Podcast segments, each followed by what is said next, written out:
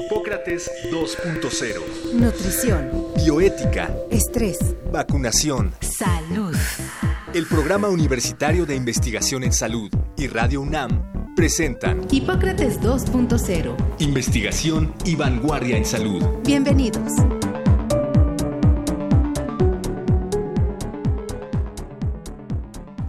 Tal? Bienvenidos una vez más a Hipócrates 2.0, un programa sobre medicina e investigación de vanguardia en salud, producido por Radio UNAM y el Programa Universitario de Investigación en Salud, el PUIS. Yo soy Omar López y estoy en cabina como cada ocho días con Mauricio Rodríguez. Mauricio, ¿qué tal? Hola Omar y amigos del auditorio, muchas gracias. El gusto es mío en saludarlos y pues estar aquí otra vez en nuestro quinto programa en el que como lo adelantamos la semana pasada hablaremos de un tema que muchas veces no es visible pero que es parte fundamental de la medicina eh, y de la investigación en salud, que es eh, el estudio de las epidemias. Para hablar de epidemias, justamente invitamos al experto en el tema, el doctor Samuel Ponce de León, quien ha participado directamente en la identificación y combate de varias epidemias en nuestro país en sus más de 30 años de experiencia. Amigos Radio Escuchas, ¿ustedes saben lo que son las epidemias? ¿Cuáles son las enfermedades más peligrosas? ¿Cómo se detectan? ¿Cómo se previenen? ¿Sabían que no solo hay epidemias de enfermedades contagiosas, sino de también otro tipo de enfermedades crónicas como cáncer, obesidad, eh, y que pueden ser consideradas, son consideradas como epidemias. El tema es muy amplio, trataremos de centrarnos en los conceptos principales y en los ejemplos más ilustrativos. Omar. Así es, Mauricio, vamos entonces a platicar con nuestro invitado sobre eh, varias epidemias y dos de las más importantes de los últimos años que han afectado a la humanidad en su conjunto, como es la epidemia del virus de la inmunodeficiencia humana, el VIH-Sida y el síndrome eh, que lo causa, y la pandemia de influenza del 2009, ujú, que en poco tiempo le dio la vuelta al mundo. De esto hablaremos en el programa de hoy. Les recordamos que este programa es grabado, aún así eh, nos pueden contactar por las redes sociales. En Twitter estamos como arroba radio UNAM y arroba puis-UNAM. En Facebook también como Radio UNAM y a los correos electrónicos radio arroba unam.mx y puis, P-U-I-S, arroba unam.mx. Quédese con nosotros, esto es Hipócrates 2.0, vamos a nuestra cápsula de hoy.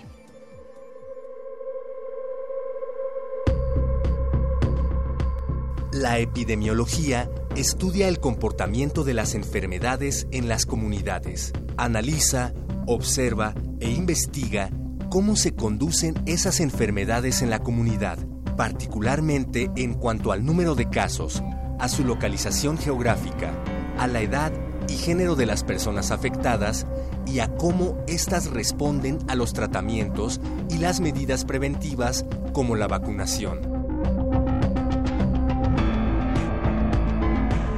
La investigación sobre las epidemias comienza con observaciones clínicas que hacen los médicos en los consultorios y hospitales, donde identifican los casos y reportan las características de estos a un sistema que recaba información de todo el país y que vigila el número de casos que se presentan, así como su gravedad y distribución. Si llegaran a producirse más casos de los esperados para una enfermedad en una población determinada y en un tiempo específico, se encendería una alerta y se iniciaría una serie de acciones encaminadas a contener la epidemia y a limitar el daño en la comunidad. Para platicarnos más sobre el tema, tenemos como invitado al doctor Samuel Ponce de León Rosales. Omar, Mauricio, denos más detalles sobre nuestro especialista.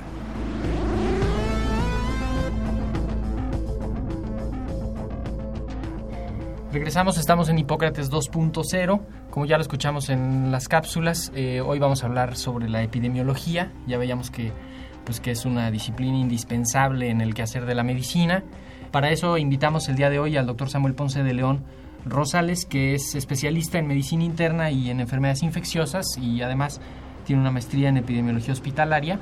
Es profesor en la Facultad de Medicina en pregrado y en posgrado y él es el titular del Programa Universitario de Investigación en Salud de la UNAM. Doctor, muchas gracias por acompañarnos. Eh, bueno, quizá la, la, primera pregunta que podríamos plantear es justamente qué papel juegan los médicos en la detección de las epidemias y por qué es tan importante el ojo clínico y la agudeza de los, de los médicos.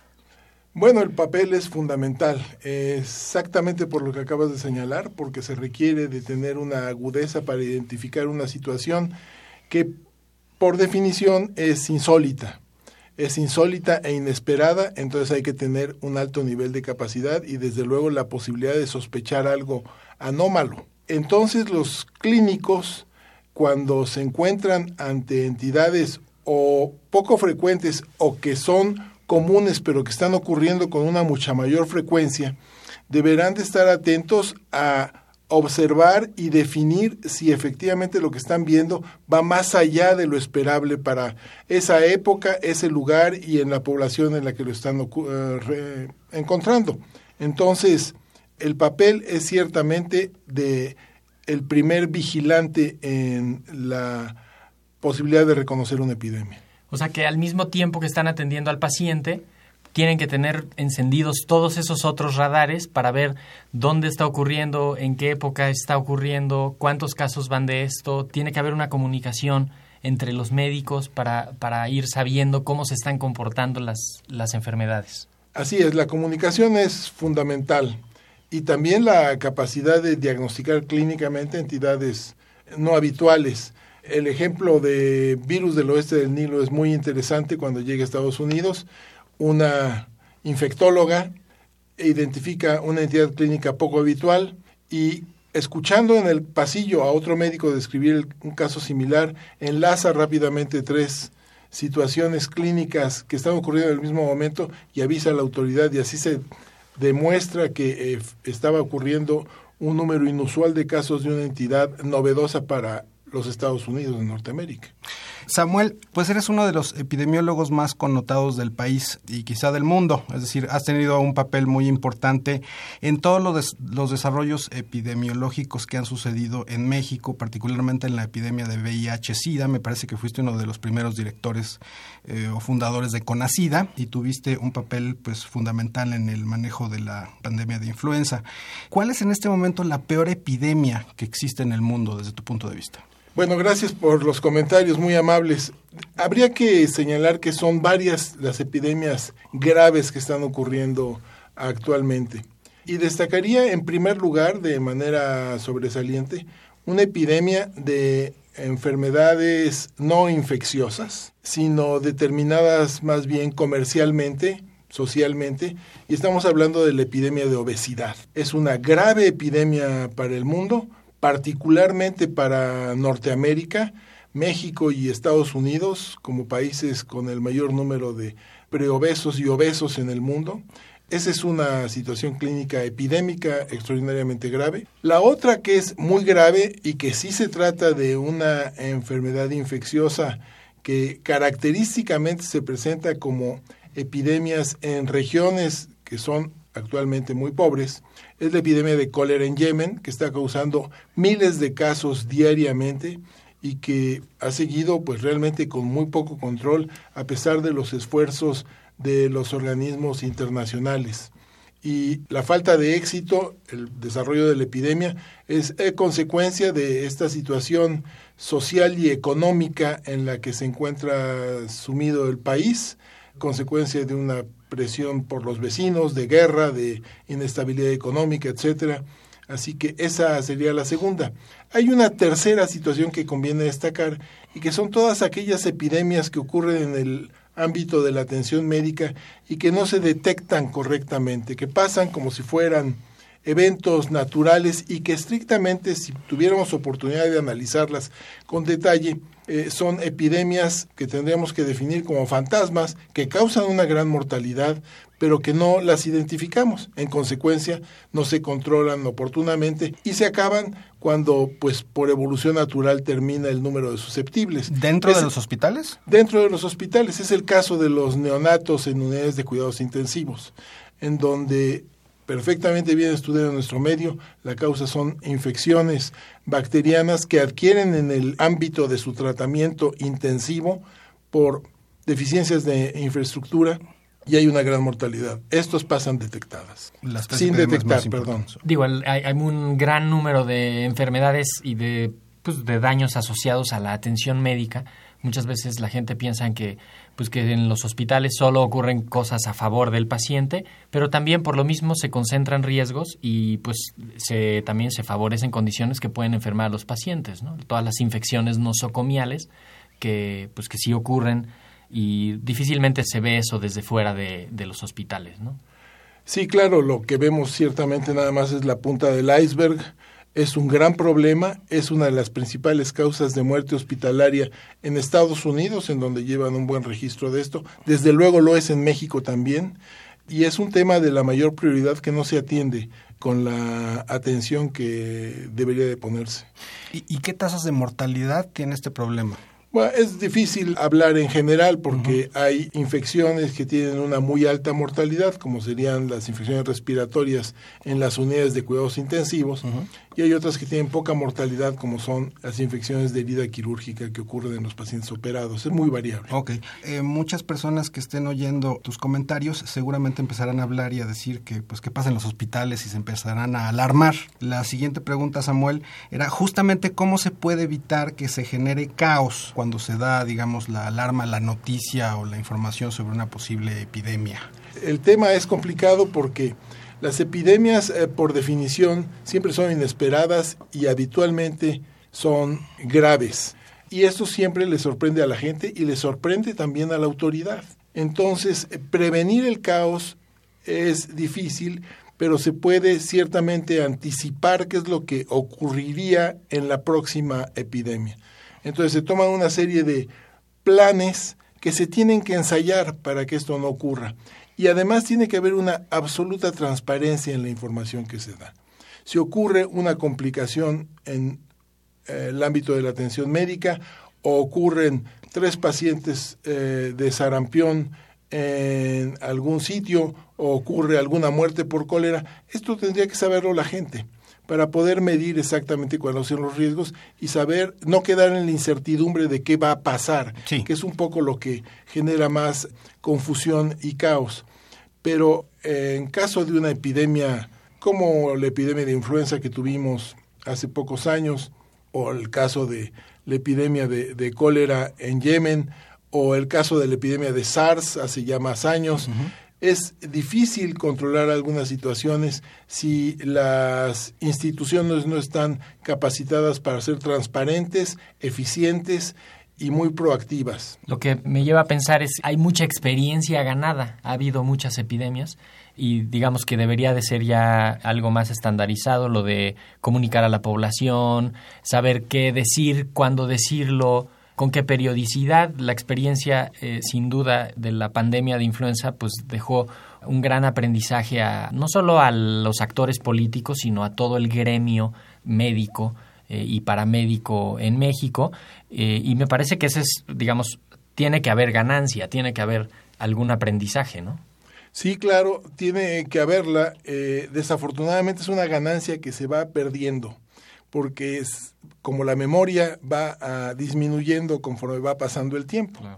Entonces, eh, este es uno de los retos que tendría la institución de salud eh, en cada país responsable de atender esto para mantener un alto nivel de preparación para esto. Eh, porque cada día que pasa, pues vemos más lejos la epidemia de influenza que ocurrió, Claro. pero estamos un día más cerca de la próxima De la epidemia de influenza que viene. Y el, el papel de las redes sociales, eh, que sin duda están absolutamente compenetradas en la, en la sociedad, eh, ¿cómo, ¿cómo les mete ruido? Regreso a lo que comentaba Omar, que les tocó estar, y a usted le tocó estar así directamente con los primeros pacientes con VIH y SIDA en México, eh, y las condiciones de comunicación y de, pues, de toda, el, digamos, la conducta social era muy distinta a lo de ahorita. Que, ¿cómo, ¿Cómo viviríamos el, el- el inicio de una epidemia ahorita eh, con todos los recursos que hay? Eh, Sí, desde luego son dos situaciones diferentes. El caso de la epidemia de VIH era en otro momento sin tanta influencia de las redes sociales y con una enfermedad que se presentaban con casos que iban ocurriendo esporádicamente. En el caso de eh, la influenza, es una inmensa cantidad de casos los que ocurren súbitamente y es así en un momento en el que las redes tienen una gran importancia y luego la demanda de los propios medios de información, en donde suponen que hay una capacidad que sería muy difícil de que existiera. Sí. Si se reporta el sábado en la noche un determinado número de casos y el domingo en la mañana eh, el responsable de informarlos dice que es tal el número de casos, los medios están informando, pero es que faltan otros dos casos de Tamaulipas y los tres casos de Sinaloa buscando una exactitud que es completamente irrelevante, Claro. pero sí desacreditando a la gente que está dando la información. Entonces realmente el tema es muy complejo y se requiere de sensibilidad por todas las partes para poder informar correctamente a la población. Samuel, tú que empezaste con este asunto del VIH en México, ¿veremos eh, finalmente la epidemia del el, el fin de la epidemia de VIH en el mundo? Bueno, de hecho yo diría que ya vimos el fin de la epidemia Ah, de. VIH en el mundo. La epidemia como tal ya terminó. Se trata de una enfermedad infecciosa, transmisible, que está en niveles endémicos de transmisión. Sabemos cuántos casos va a haber el próximo año y podemos calcular o intentar llegar a un número aproximado de cuántos va a haber dentro de 10 años. Entonces, esta ya no es una epidemia por definición.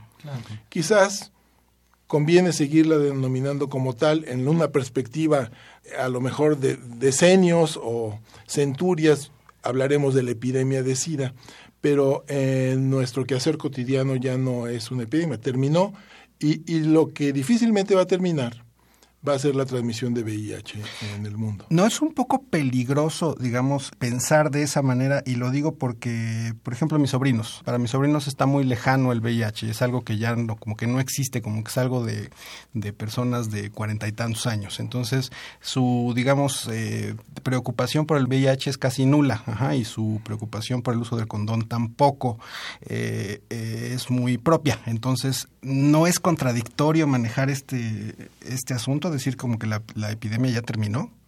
No, bueno, es estrictamente técnico Es decirlo, técnico, pero el punto es importante porque efectivamente en términos de mercadotecnia Sí. es impactante hablar de una epidemia que decir que la epidemia ya se ha transformado en una situación endémica que podemos eh, predecir. Pero yo diría que esta visión que se tiene actualmente del VIH no depende de si de- hablamos de la epidemia o de VIH como una enfermedad permanente, sino de esta concepción en donde se da por natural que existe el VIH y que ya no es tan grave como era antes. Hoy la gente no se muere por VIH cuando tiene acceso a los servicios médicos, se- ha transformado en una enfermedad crónica y de hecho es lamentable ver cómo si la población no percibe el riesgo y la gravedad de infectarse con VIH y ha olvidado mantener las precauciones elementales. Y de hecho, en algunos ámbitos se considera casi incluso como algo de reto excitante Sí. tener relaciones eh, sin ninguna protección en situaciones de riesgo. Estamos en Hipócrates 2.0, estamos platicando sobre epidemias con el doctor Samuel Ponce de León. Vamos a hacer una pausa y regresamos.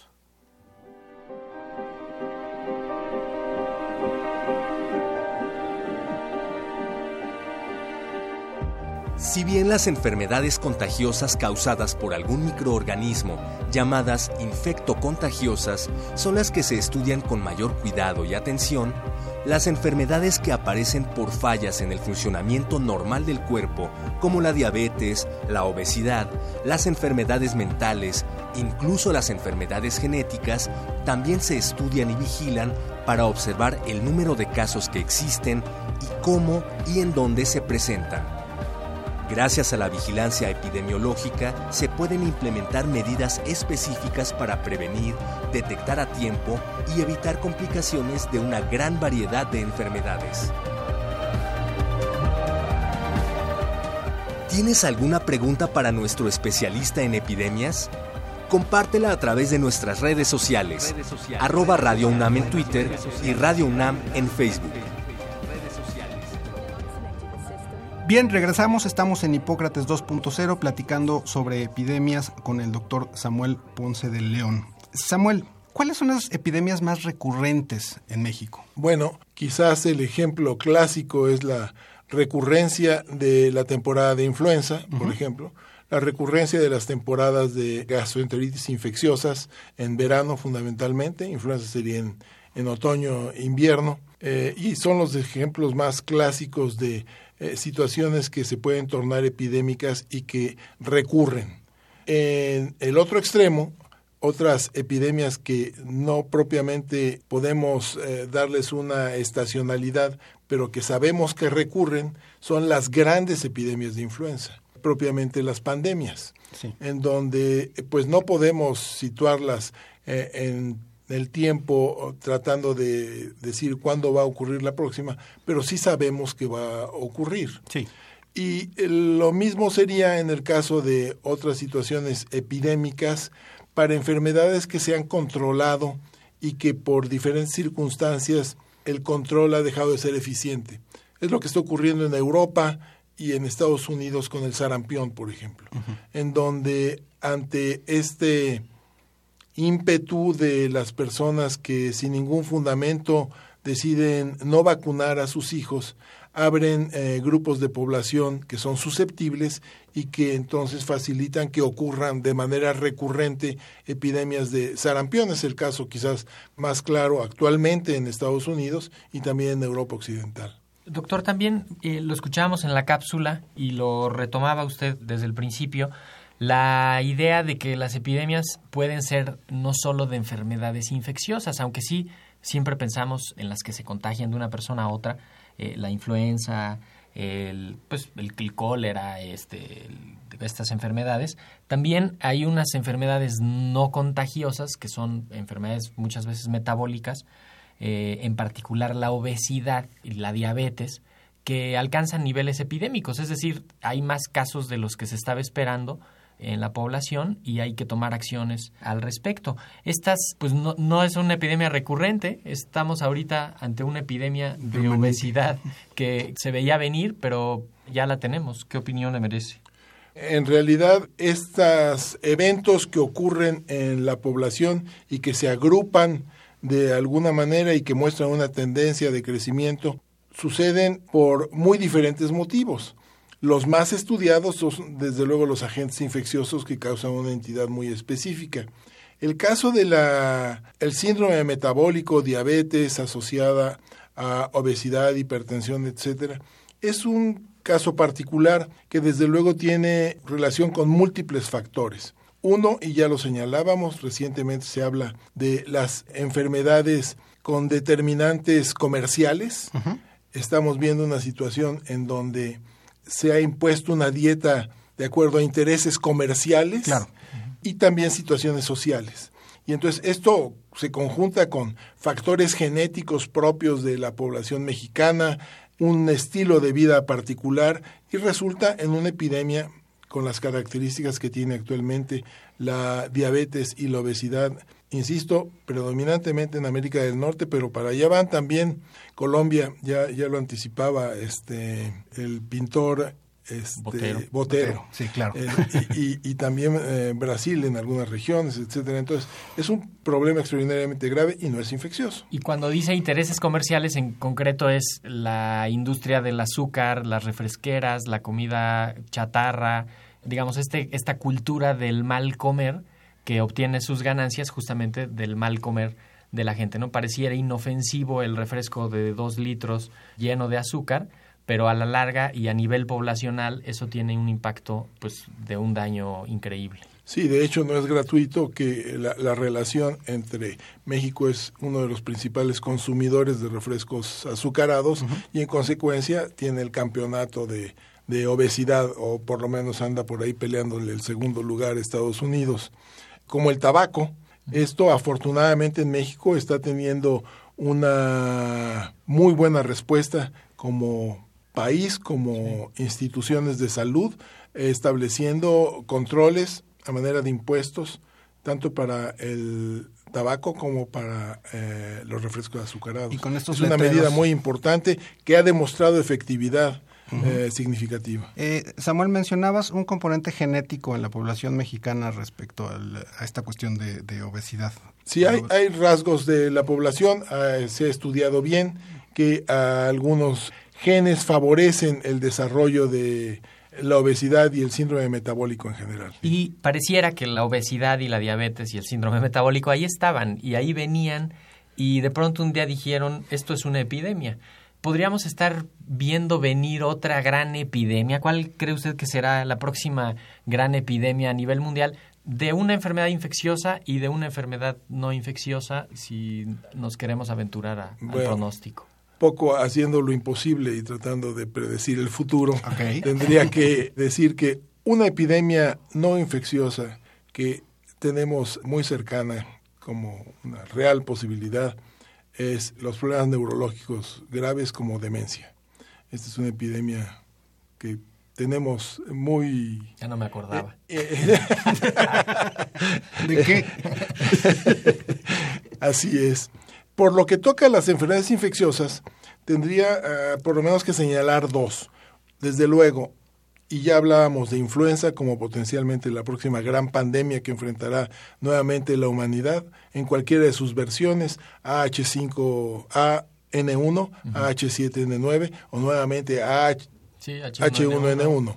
Entonces, nuevamente están todos los elementos en juego y es cuestión de tiempo para que nuevamente se activen las circunstancias favorables para que tengamos un virus que se transmita fácilmente en una población que no esté inmunizada y que dé un problema grave al mundo.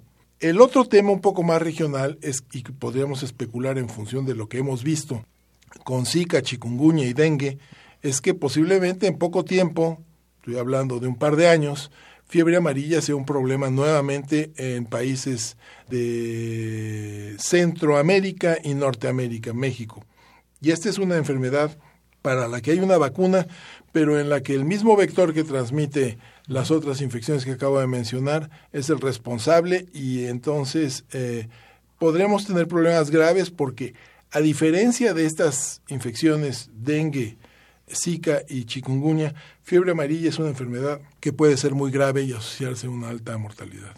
Sí, el, el control de vectores hace muy difícil poder contener estas epidemias. Un mosquito que transmite un virus y pues tranquilamente puede pasar de un país a otro y si en otra población agarra el virus una persona y lo introduce en una población, un poco eh, sumado al cambio climático, se hacen condiciones inesperadas. ¿no? ¿Y cuáles serían esas condiciones para esta gran epidemia, eh, Samuel?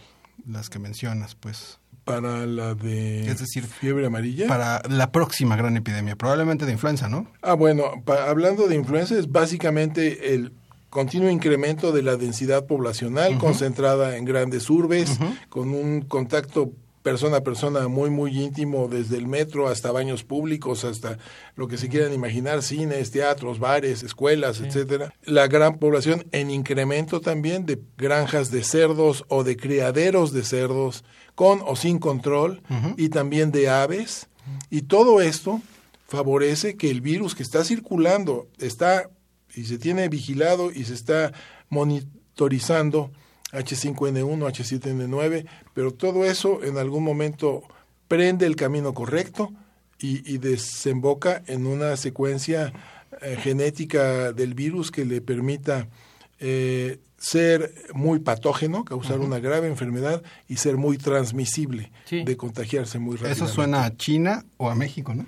Sí, Bueno, pero no necesariamente, también suena Estados Unidos También suena y también Unidos, suena efecto, Brasil sí, y también suenan a otros países asiáticos que pueden ser el origen, desde luego. H5N1 estábamos esperando cuando ocurrió en, la epidemia pasada Ujú, eh, 2009. 2009. ujú. y que viniera de China precisamente y pues nos ocurrió en el frente de la casa. Ah, Sí, si el es nuevo difícil virus- de predecir. si el nuevo virus encuentra una población no vacunada que no se enferma frecuentemente, que no se atiende correctamente, que se complica rápido y que empieza a llenar los hospitales, eso es el, caldo de cultivo ideal para que la epidemia se salga de, de proporciones, ¿no? Pues eh, Samuel, muchas gracias por estar con nosotros en Hipócrates 2.0. Hemos estado platicando, insisto, con uno de los expertos más connotados en infectología y epidemiología en México y estamos muy orgullosos de haberte tenido en, en nuestro programa. No, muchas gracias a ustedes, Omar, Mauricio, gracias por permitirme estar aquí en Hipócrates 2.0, que debo decir es un programa que iniciamos en el Programa Universitario de Investigación en Salud. casa. De ahí eh, surgió la idea y el movimiento para poder estar transmitiendo esta información que consideramos es fundamental para establecer un diálogo con el público en general sobre temas que de repente se mantienen restringidos a algunos grupos y que nuestra intención es solucionar eso. Desde luego, yo no quería decir que tú eres el creador de Hipócrates 2.0, pero bueno, lo eres y muchas gracias por estar con nosotros, Samuel. Gracias. Fue muy interesante lo que escuchamos. Esperemos que se hayan respondido las preguntas que siempre hay. Eh, ¿Qué vamos a tener el próximo programa, Omar? Bien, el próximo programa, Mauricio, será sobre contaminación ambiental y salud. Gracias por haber estado con nosotros en Hipócrates 2.0. Nos vemos el próximo martes. El Programa Universitario de Investigación en Salud y Radio UNAM agradecen tu escucha. Te esperamos la siguiente semana para platicar sobre lo último en materia de salud e investigación en Hipócrates 2.0. Investigación y vanguardia en salud. Se despiden de ti en la producción Patti Gamboa, Héctor Castañeda y Alejandra Gómez. Hipócrates 2.0.